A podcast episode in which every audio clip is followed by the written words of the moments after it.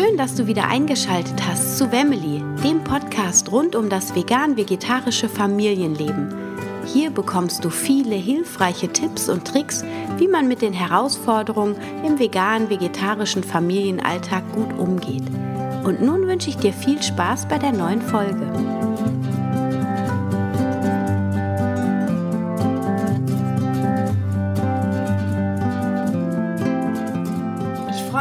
Wieder eingeschaltet hast zu einer neuen Folge von Family, dem Podcast rund um das vegan-vegetarische Leben in der Familie. Ich wollte heute gerne mal ein bisschen aus meinen Erfahrungen erzählen, die ich so in den letzten Wochen gemacht habe und ähm, dir gleichzeitig auch Tipps geben, was du am Wochenende oder auch mal unter der Woche mit deiner Familie und den Kindern so unternehmen kannst. Ich war nämlich vor zwei Wochen auf einem Foodblogger-Treffen, jetzt schon zum zweiten Mal auf dem Demeterhof Bursch, der hier in Bornheim, gleich in der Nähe äh, von Bonn ist. Von mir nur eine Viertelstunde weit weg mit dem Auto, also gut erreichbar.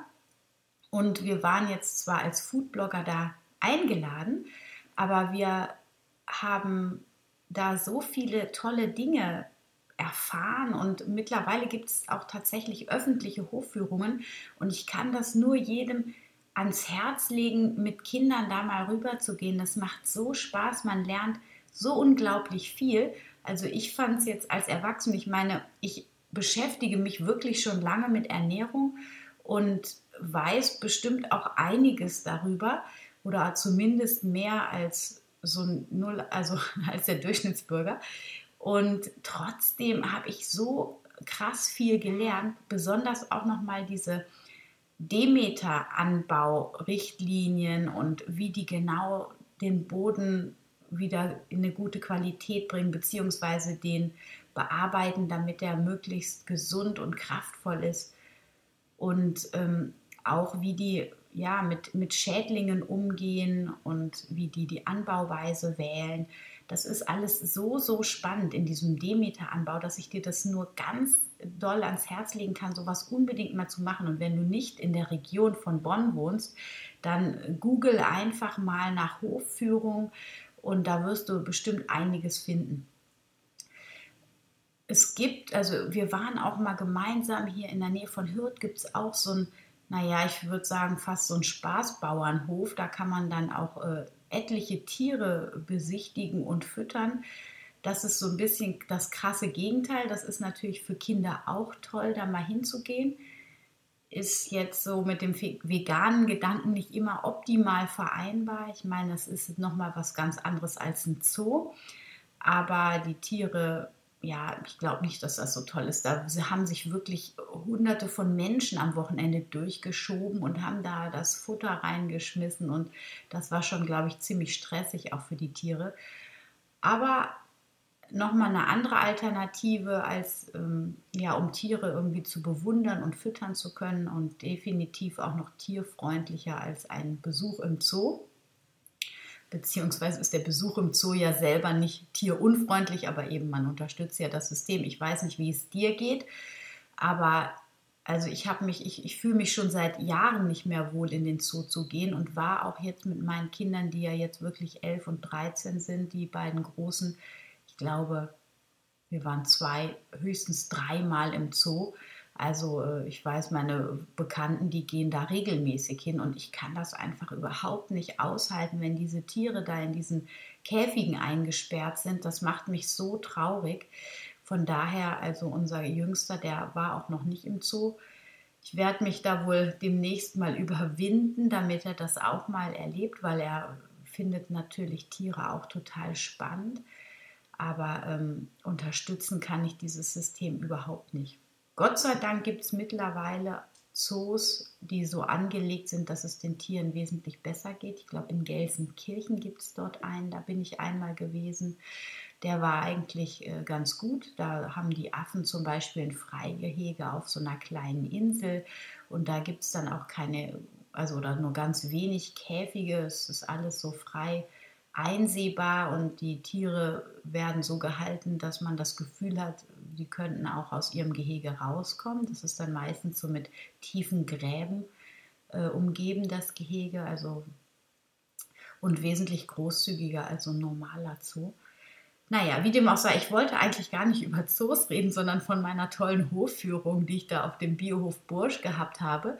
Und ähm, dir die Idee zu geben, auch sowas vielleicht mal auszuprobieren. Im Herbst gibt es ja auch Apfelfeste auf den Bauernhöfen. Das finde ich auch immer total toll. Da gibt es dann solche Aktionen, da können die Kinder dann äh, Apfelsaft selber pressen und auch ganz viele andere Sachen rund um das bäuerliche Leben kennenlernen. Und auch das finde ich eine total schöne Sache, um mit den Kindern das Wochenende mal zu verbringen und denen so ein bisschen die Natur und die Anbauweise von Obst und Gemüse näher zu bringen. Denn es ist doch schon spannend, wie die Kinder dann manchmal reagieren, wenn die das noch nie so erlebt haben. Die denken so, ja gut, im Supermarkt ist alles, was man will, aber dass das gar nicht alles aus Deutschland kommt zum Beispiel, das sieht man ja dann auf dem Bauernhof und man begleitet ja dann auch immer verbal und erklärt viel. Und äh, das ist doch schon viel Wissen, was man den Kindern damit auf den Weg geben kann. Da ist im Übrigen auch äh, noch ein kleiner äh, Ausschweif. Äh, ich habe ja gerade ein Feld, ich weiß nicht, ob du meinen Blog verfolgst, aber auf meinem Blog äh, schreibe ich da auch regelmäßig drüber äh, bei Meine Ernte. Das ist eine Aktion, wo man Gemüsebeete oder Gartenparzellen buchen kann.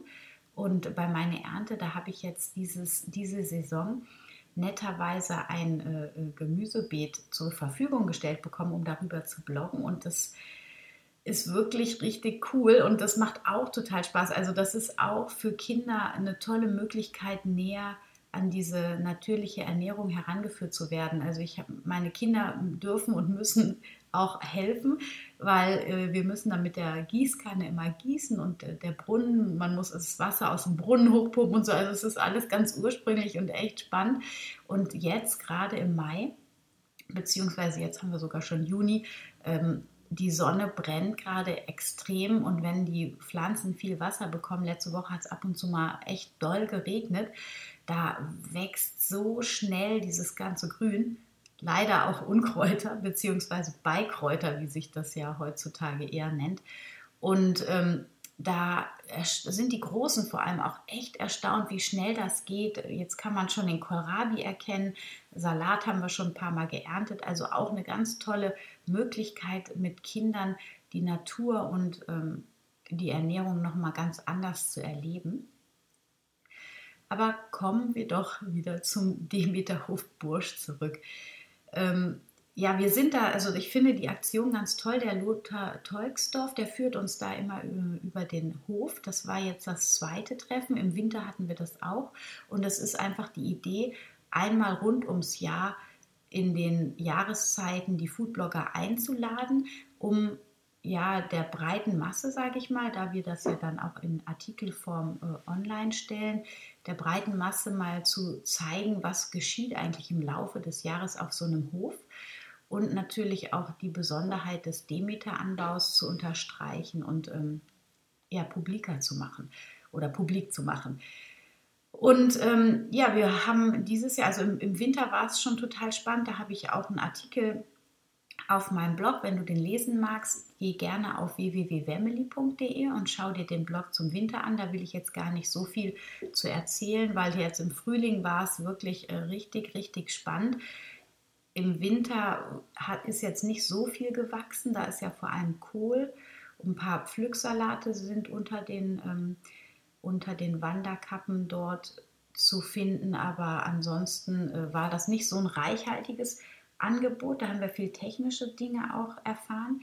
Und dieses Mal ähm, durften wir, also sind wir wirklich über die ganzen Felder oder über ganz, ganz viele Felder gelaufen und überall hat der Lothar irgendwas aus der Erde gerupft, abgeschnitten, wie auch immer. Und wir konnten alles ganz frisch probieren. Und das war allein das war schon total toll zu sehen, wie anders das schmeckt, wenn man es gerade geerntet hat, also wie frisch das ist und wie sich der Geschmack dann im Mund entfaltet, ist einfach total spannend. Und bei so einer Hofführung gehe ich mal von aus, dass da dann eben auch probiert werden darf, wenn das jetzt ähm, einmal im Monat, das machen die nämlich jetzt, dass die einmal im Monat eine öffentliche Führung machen. Ich denke, da wird man auch das ein oder andere probieren dürfen.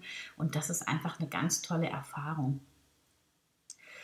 Ja, Ähm, was wächst gerade bei den Burschs? Das war im Mai, als wir dort waren. Da waren natürlich die Mairübchen, ähm, die wir probiert haben, die total lecker sind. Ich weiß gar nicht, viele kennen die gar nicht so, aber wenn man mal, also ich kaufe ja nur im Bioladen und da haben wir Mairübchen dann auch im Mai im Angebot. Sollte man mal probieren. Das ist so ein bisschen so eine Mischung aus Kohlrabi, ja doch eher nee, gar keine Mischung, sondern es geht so in die Richtung Kohlrabi, ist ein bisschen lieblicher und durchaus ähm, geschmackvoll, muss ich sagen. Dann hatten wir Rübstiel, den ich selber noch gar nicht so viel verwendet habe. Aber aufgrund des äh, Bloggertreffens habe ich es dann anschließend mir auch beim Bursch gekauft und da kann man mit einem Kartoffelstampf den Rübstiel so wunderbar angebraten und runterheben und das ist super, super lecker. Also wenn du noch nie Rübstiel gegessen hast, ein ganz tolles ähm, regionales Produkt, was du unbedingt mal probieren solltest. Was ist noch gewachsen? Spinat war da, Adventskohl bzw. Maiwürsing, hatte ich vorher noch nie gehört, ist... Ähm, ja, wird im Mai ausgesät, ach Quatsch, im Mai, wird im Mai geerntet, aber im Advent ausgesät. Und das ist das Besondere, dass der halt über den Winter dann quasi im Boden schon mal sich vorbereitet und im Frühjahr dann ganz schnell wächst. Dann gab es diverse Kopfsalate, Petersilie in verschiedenen Variationen, Spargel, grün und weiß, Erdbeeren, Gurken und eingesät haben wir Paprika und Auberginen gesehen. Da waren schon kleine Pflanzen zu sehen. Auch der Mais war schon eingesät natürlich. Und ähm, Butterkohl, Butterkohl, genau wie der Maiwirsing, der ist ziemlich ähm, einzigartig hier bei den Burfs. Also es gibt kaum, den Butterkohl gibt es glaube ich nirgendwo und den Maiwirsing gibt es auch nur hier in der Region, ansonsten nirgends auf der Welt. Das fand ich auch interessant. Genau, und dann ist beim Bursch halt, ja, das oder grundsätzlich vielleicht auch bei den Demeter-Leuten, die haben halt wirklich die gucken sich vor allem den Boden an. Das ist die größte Philosophie, dass der Boden gut ist und dafür tun die wirklich auch ganz viel. Da habe ich in meinem anderen Artikel schon auch geschrieben.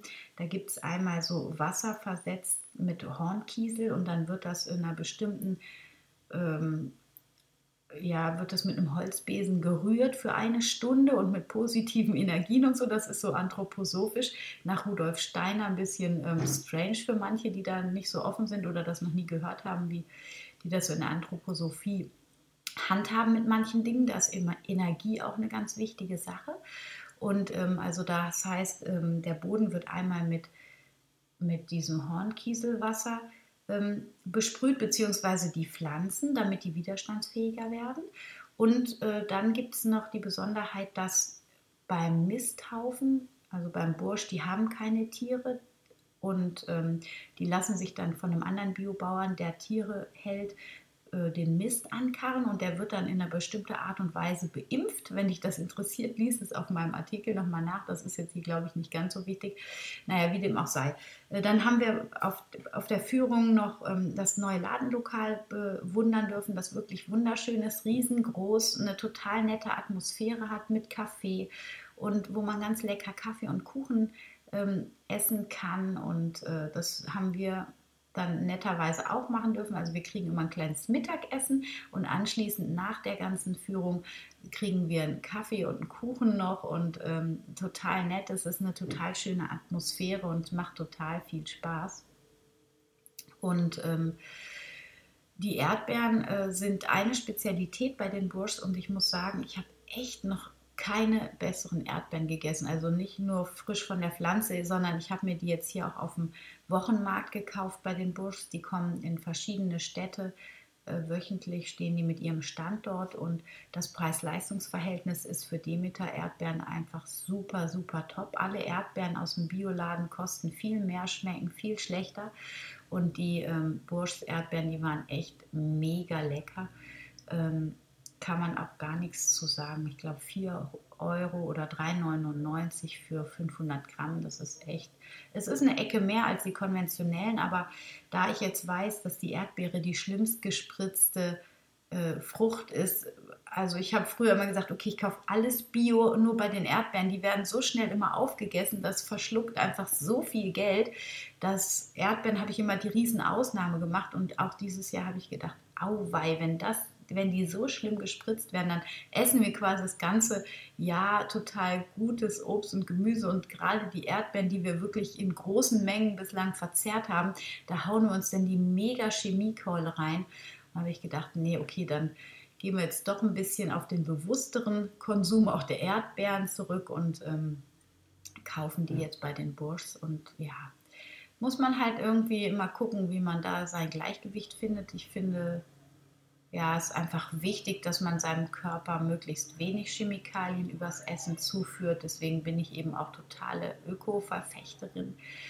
Ähm, und ja, dann muss man halt ein bisschen weniger davon essen, dann kriegt man das auch finanziell irgendwie gestemmt, denke ich.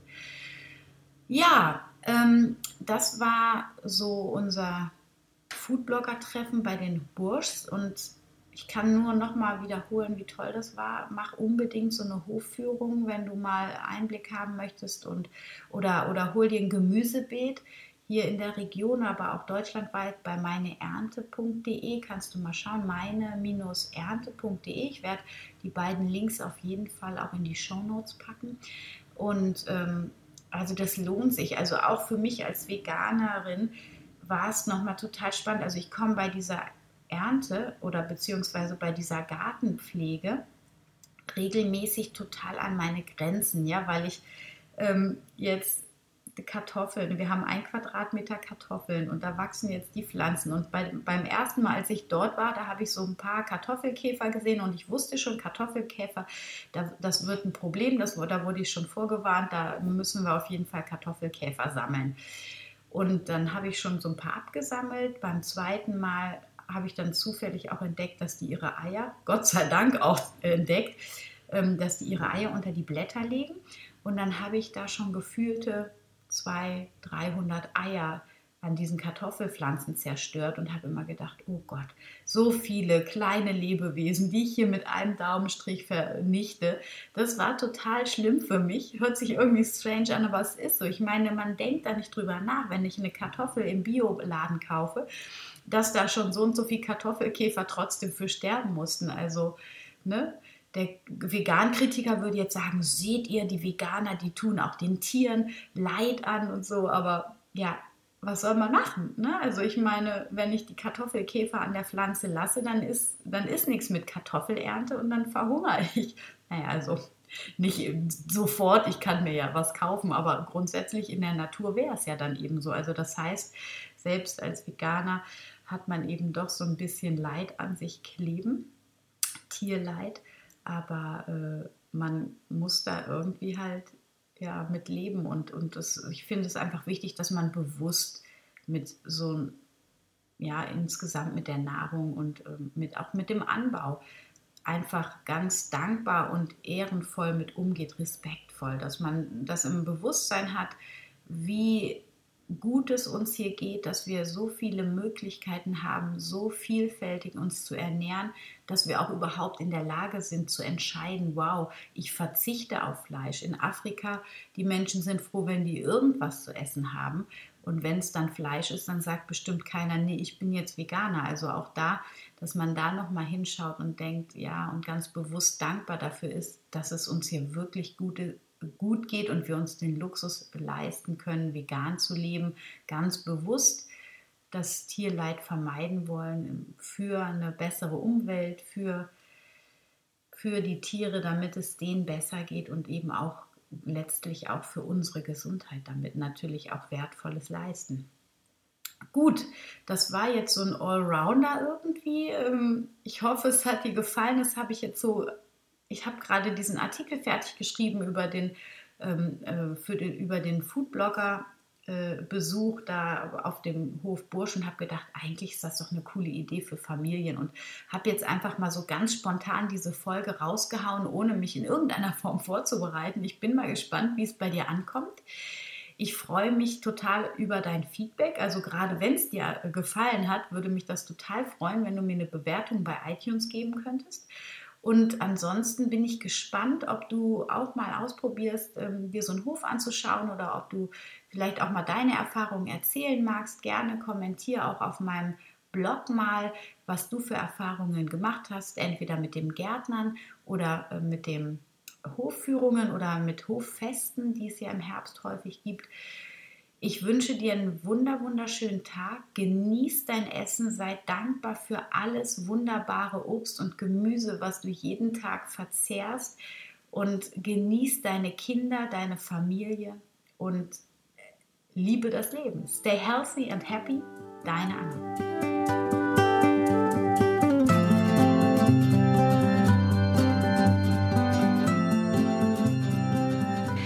Ich freue mich, dass du wieder dabei warst bei einer neuen Folge von Family, dem Podcast rund um das vegane, vegetarische Leben in der Familie. Ich hoffe, du konntest ein paar neue Erkenntnisse für dich mit nach Hause nehmen. Und ich würde mich sehr, sehr freuen, wenn du den Podcast weiterempfehlst, deinen Freunden, deinen Bekannten oder mir eine Bewertung und einen Kommentar bei iTunes hinterlässt. So hilfst du dabei, dass auch andere Menschen diesen Podcast hören können und finden. Ich freue mich auf dich beim nächsten Mal. Stay healthy and happy, deine Anna.